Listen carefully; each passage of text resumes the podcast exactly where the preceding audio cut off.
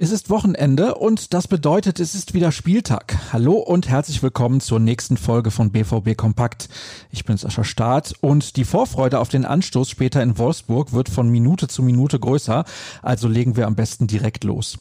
Aber zunächst mit dem Rückblick.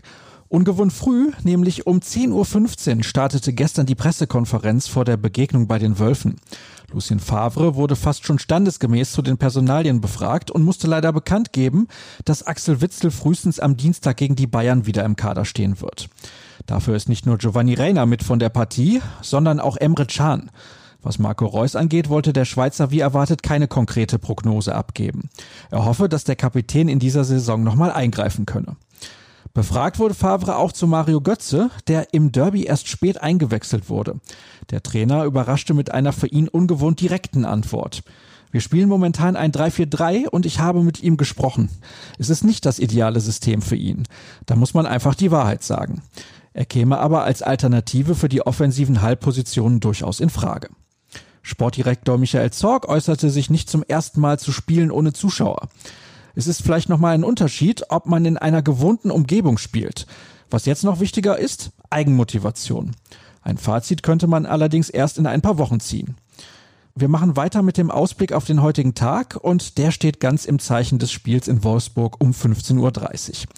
Der VfL hat zwar 15 Punkte weniger auf dem Konto, liegt aber aktuell immerhin auf einem guten sechsten Platz.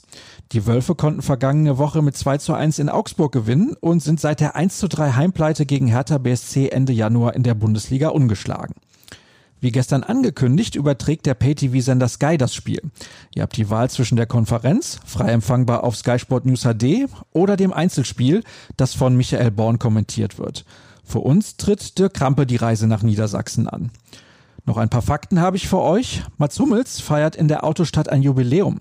Er läuft nämlich zum 250. Mal in der Bundesliga im Trikot von Borussia Dortmund auf.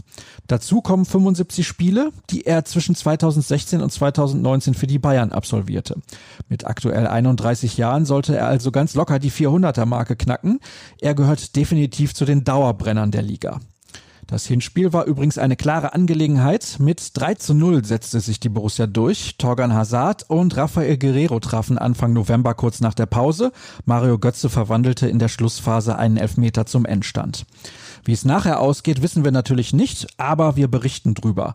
Mit Ticker, Analyse, Einzelkritik und wie schon in der Vorwoche mit unserer Live-Show, inklusive Schalte nach Wolfsburg zur Dirk Rampe gegen 14.30 Uhr, einer Bewertung der ersten Halbzeit um circa 16.20 Uhr und ab 18 Uhr dann nochmal im Nachgang des Spiels.